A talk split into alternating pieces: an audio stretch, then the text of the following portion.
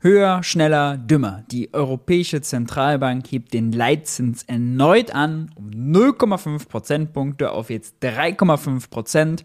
Sie glaubt damit die Inflation zu bekämpfen. Das schafft sie aber nicht. Stattdessen zieht sie in die Wirtschaft eine Schneise der Verwüstung.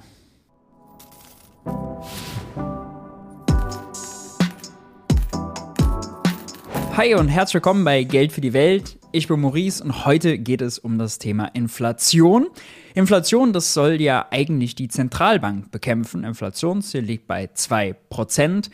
Allerdings ist das für die Zentralbank nicht so leicht, denn das Einzige, was sie machen kann, sind Zinsen hoch, Zinsen runter oder mehr Anleihen kaufen, weniger Anleihen kaufen. Viel mehr hat die Zentralbank eigentlich nicht im Repertoire und wenn wir uns mal anschauen, die letzten zehn Jahre, sagen wir mal vor der Pandemie, da war die Inflation zu gering. Da hat sie alles getan, Niedrigzinsen, große Anleihekaufprogramme und Inflation bloß irgendwie auf das Ziel von 2% zu bekommen. Und jetzt, nach der Pandemie, seit dem Krieg, ist die Inflationsrate deutlich höher als diese 2%. Deutschland liegen wir bei über 8% im Februar. Und jetzt versucht sie irgendwie alles notgedrungen, um die Inflation runterzubringen hebt dafür den Zins an. Wir sind jetzt bei 3,5 Prozent. Aber aussichtsreich ist das leider nicht. Warum das nicht aussichtsreich ist, wollen wir gleich hier im Video beleuchten. Die Detailerklärung findet ihr allerdings in meinem neuen Buch Teuer, die Wahrheit über Inflation, ihre Profiteure und das Versagen der Politik. Ja, da gibt es eine Abrechnung mit der Geldpolitik, da gibt es eine Abrechnung vor allem auch mit Joachim Nagel, unserem Bundesbankpräsidenten und Erklärung, warum das nicht aussichtsreich ist, schauen wir uns gleich hier im Video natürlich an. Die Detailerklärung findet ihr allerdings auch hier in meinem neuen Buch Teuer, die Wahrheit über Inflation, ihre Profiteure und das Versagen der Politik. Erschienen im DTV Verlag seit dem 16. März draußen überall äh, erhältlich. Könnt in eure Buchhandlung gehen, könnt bei Amazon bestellen, bei Thalia, wo auch immer man eben Bücher herbekommt. Und ein großer Part beschäftigt sich auch mit der Zentralbank und der Geldpolitik. Äh, insbesondere Teil 5, gelähmte Zentralbank, gefesselte Minister, geht es darum, warum die arme Zentralbank überfordert ist, warum man sie eigentlich von dem Inflationsmandat entbinden müsste, ihr neue Aufgaben geben, denn mit den Werkzeugen, die sie hat, ist sie überfordert, kann sie gar nicht dafür sorgen, dass die Inflation runterkommt. Erst recht, wenn es ein Energiepreisschock ist. Also, teuer. Jetzt draußen findet ihr überall Amazon, Thalia, Dussmann und Co. Link ist unten in der Videobeschreibung. Checkt das gerne aus. Fangen wir mal aber an bei der Berichterstattung über die Zinsentscheidung. Die finde ich nämlich ziemlich hohl. Da wird relativ wenig gesagt und vor allem 0,0 erklärt. Hier zum Beispiel die Tagesschau, die berichtet, ja, hohe Inflation, EZB erhöht Leitzins auf 3,5 Prozent um einen halben Prozentpunkt. Und dann geht es erstmal darum, oh, hatten die Volkswirte denn eigentlich damit gerechnet? Ja, viele Volkswirte hatten damit gerechnet, dass sie daran festhält obwohl es ja gerade dieses Bankenbeben in den USA gibt und in den USA die Banken allein 620 Milliarden US-Dollar unrealisierten Verlusten in ihren Büchern stehen haben. Warum? Nun, in der Niedrigzinsphase haben sie Anleihen gekauft, die haben sie bei sich in der Bilanz, die bringen nicht viel Zins.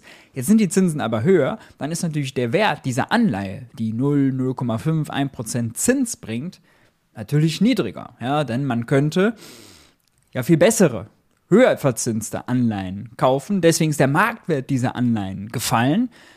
Das sind unrealisierte Verluste, heißt, wenn die Banken die verkaufen wollten, diese Anleihen, dann ginge das nur mit Verlust.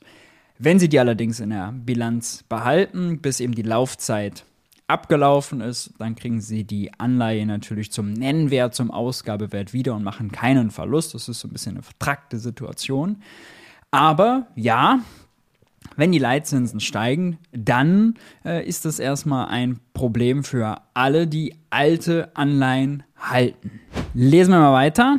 Mm, die EZB betonte, der Bankensektor des Euroraums ist widerstandsfähig. Alles klar, das ist schön und gut. Ähm, tatsächlich ist jetzt auch die Pleite der SVB mache ich nochmal was eigenes dazu.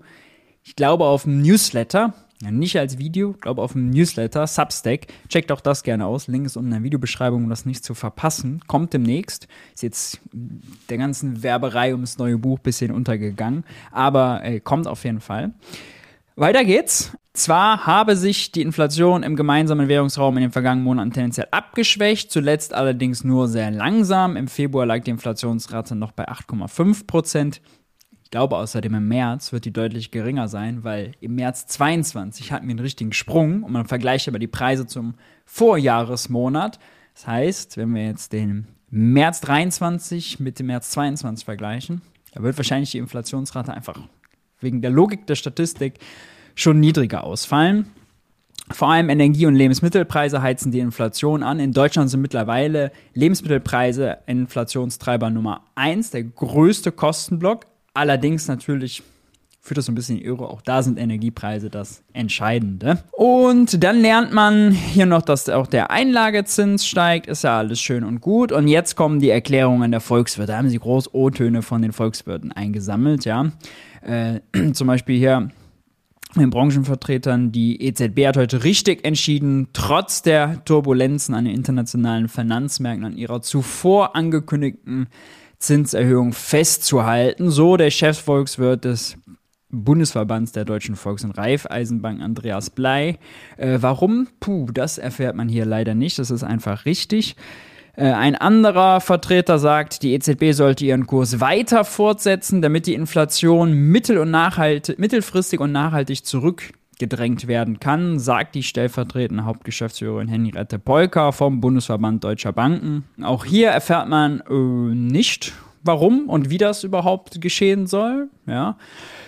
Ähnlich geht es dann noch weiter, sieht das der Gesamtverband der deutschen Versicherungswirtschaft. Der heutige Zinsschritt zeige die verspätete, aber auch deutliche Entschlossenheit, die Inflation an die Zielmarke von 2% zurückzubringen. Jörg Asmussen, ja, der einst selbst im EZB-Direktorium saß. Das ist die Erklärung der Tagesschau, warum das jetzt also hilfreich ist.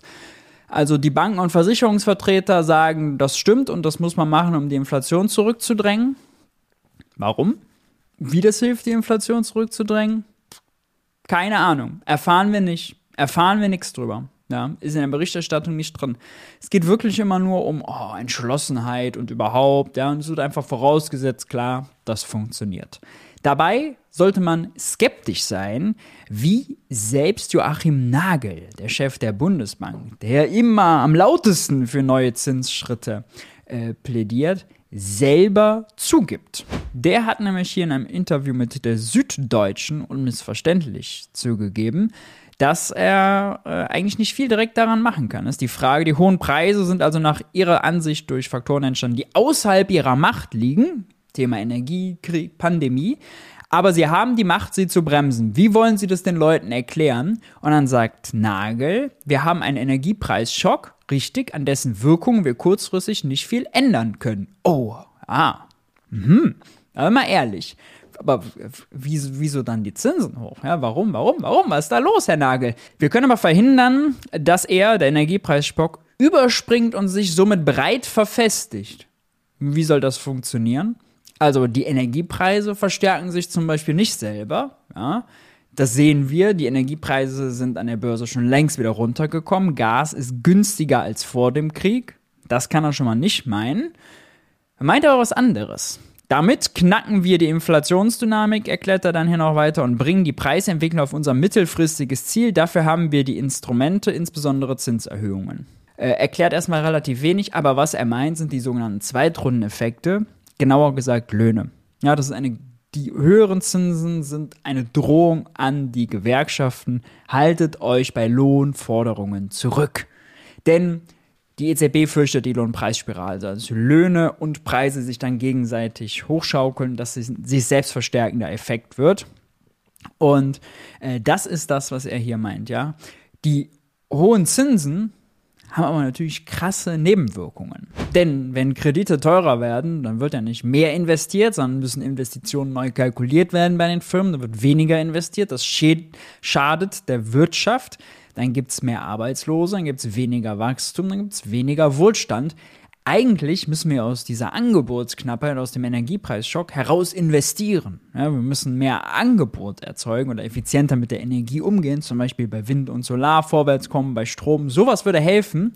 Aber einfach Geld teurer machen und damit die Wirtschaft unkontrolliert niederknüppeln, das eigentlich nicht. Und das gesteht er äh, auch ein. Hier im, beim RND sagt er zum Beispiel, äh, jetzt möglicherweise müsse man eben eine Durststrecke überbrücken aber im Kern rechtfertigt er vorher, im Kern geht es darum, dass stabile Preise am Ende wichtiger sind für mittelfristiges, langfristiges Wachstum und einen guten Wirtschaftsausblick für den Euroraum. Heißt kurzfristig Schmerzen, indem man die Wirtschaft abwürgt mit höheren Zinsen und hofft, dass das irgendwie die Preise runterbringt. Aber auf die Energiepreise und auf den Energieverbrauch hat das kaum einen Einfluss. Ja, man kann ja mit dem Zins nicht kontrollieren, ob die energieintensive Industrie Probleme bekommt oder Bäcker Lutze und der Friseur die gar nicht so besonders energieintensiv sind im Vergleich zur energieintensiven Industrie zum Beispiel, ja.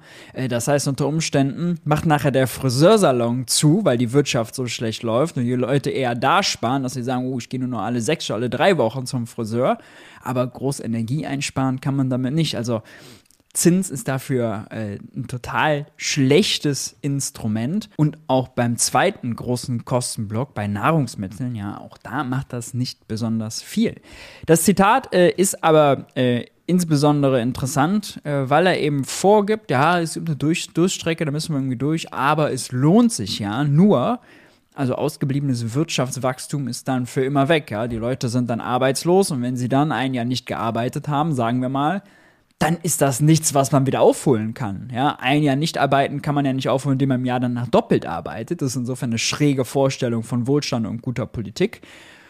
Und Thema Nebenwirkungen. Nicht nur wird die Wirtschaft abgewürgt, ja, wir haben auch das Problem mit den Bauzinsen. Immobilien, hier jetzt beim ZDF, Bauzinsen steigen auf mehr als 4%.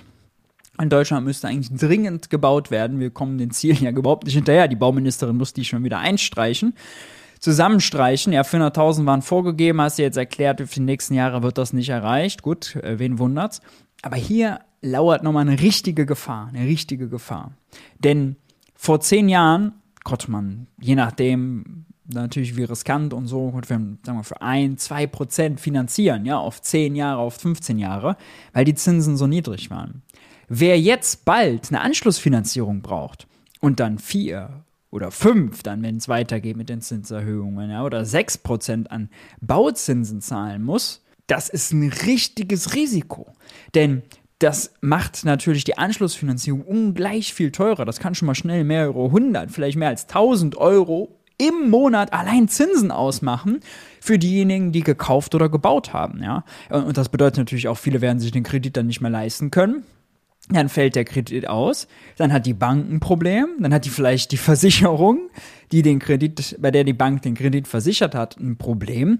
So, und dann kommt eine Ratingagentur und stuft eine Bank oder eine Versicherung herab. Dann merken auf einmal alle, oh ja, und weil die Zinsen so gestiegen sind, haben die Banken ja so viele unrealisierte Verluste in der Bilanz. Das kann ganz schön scheppern. Das kann ganz schön scheppern. Und wenn man dann so eine Bank hat, wie die SVB, die äh, vor allem im Großkundengeschäft tätig ist, wo dann so der ultralibertäre Milliardär wie Peter Thiel mal schnell seine ganzen Kollegen aus der Tech- und Kryptoszene äh, anheizt, die Gelder abzuziehen und mal selbst mehrere Millionen abzieht und plötzlich sind auf einmal 42 Milliarden an Einlagen, die abgezogen werden müssen ja, dann hat auch die Bank ein Problem. Die Bank hätte kein Problem, neue Girokonten zu schaffen, ja, oder Kredite zu vergeben, das ist nicht das Problem. Aber wenn sie Überweisungen tätigen muss, ja, oder äh, Zentralbankgeld braucht, weil eben die Leute das Bargeld abholen wollen, ja, das kann sie natürlich nicht selbst erzeugen. Wird häufig missverstanden, wird häufig missverstanden. Banken können selber Giral Geld, Kontoguthaben erzeugen. Das machen sie außerdem nichts, wenn sie einen Kredit vergeben. Aber nicht das Zentralbankgeld, was sie brauchen, wenn sie Überweisungen an andere Banken machen oder eben, wenn sie Bargeld auszahlen. Ja, also hier lauert ein wirkliches Risiko. Ähm, das nimmt die EZB einfach so in Kauf. Das ist nicht nur ein Risiko für den Immobilienmarkt, sondern auch für den Bankenmarkt. Deswegen auch diese Äußerung zu Beginn, ja, die deutschen Banken mit Kapital und Liquidität, alles gut. Ja, ja, lass da mal die ersten Immobilienkredite ausfallen. Ja, das haben wir schon mal erlebt. Ähm, also das spielt die EZB wahrlich mit dem Feuer. Und der Witz ist ja, wir sehen gerade in den USA, dann muss die Zentralbank ja hingehen und alle Einlagen, aller Bankkunden absichern, ihr große Vollkasko wieder rausholen. Dann löscht sie also den Flächenbrand, den sie vorher selbst mit den hohen Zinsen gelegt hat. Also diese Zentralbankpolitik ist widersprüchlich. Ein interessanter Fakt ist noch, dass Joachim Nagel, der Chef der Bundesbank, von der SPD dahingesetzt wurde. Ja, und man muss sich vorstellen, ein Bundesbankchef mit SPD-Parteibuch, der nur diesen Job hat, weil er ein SPD-Parteibuch hat. Die SPD hat es bei der Ampel das Vorschlagsrecht gesichert. Ja bekommt diesen Job und droht jetzt den Gewerkschaften, hey, wir müssen hier die Inflation bekämpfen. Wir wissen, gegen die hohen Energiepreise können wir eigentlich nichts machen, aber wir wollen unbedingt die Lohnpreisspirale verändern. Also haltet euch zurück, sonst müssen wir die Wirtschaft äh, niederknüppeln und halt Leute arbeitslos machen. Und äh, dann ist das halt so. Ja, dafür haben sie dann noch eine hochtrabende Theorie, dass die Theorie der Inflationserwartungen, die sie drosseln bzw. verankern wollen.